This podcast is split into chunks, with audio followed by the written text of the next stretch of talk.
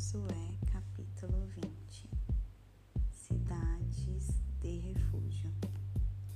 Então o Eterno disse a Josué: Diga ao povo de Israel: Estabeleçam cidades de refúgio, conforme instruí vocês por meio de Moisés, para que qualquer pessoa que matar alguém acidentalmente, isto é, sem possa fugir e se proteger contra o vingador. A pessoa que fugir para se refugiar numa dessas cidades ficará à porta da cidade e apresentará seu caso às autoridades do lugar. Esses líderes acolherão a pessoa da cidade, providenciando um local para ela morar. Se o vingador vier em busca do homicida, os líderes da cidade não deverão entregar seu protegido a ele, pois não houve intenção de matar nem havia histórico de ódio contra o companheiro morto.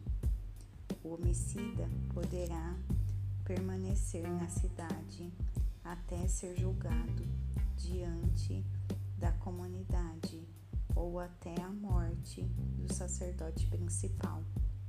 Depois disso, poderá retornar para casa, para a cidade da qual fugiu. Eles separarão Quedes na Galileia, na região montanhosa de Naphtali, Siquém, na região montanhosa Kiriate Arba, isto é, Hebron, na região montanhosa de Judá, do outro lado do Jordão, a leste de Jericó, estabeleçam Bezer, no planalto deserto da tribo de Ruben.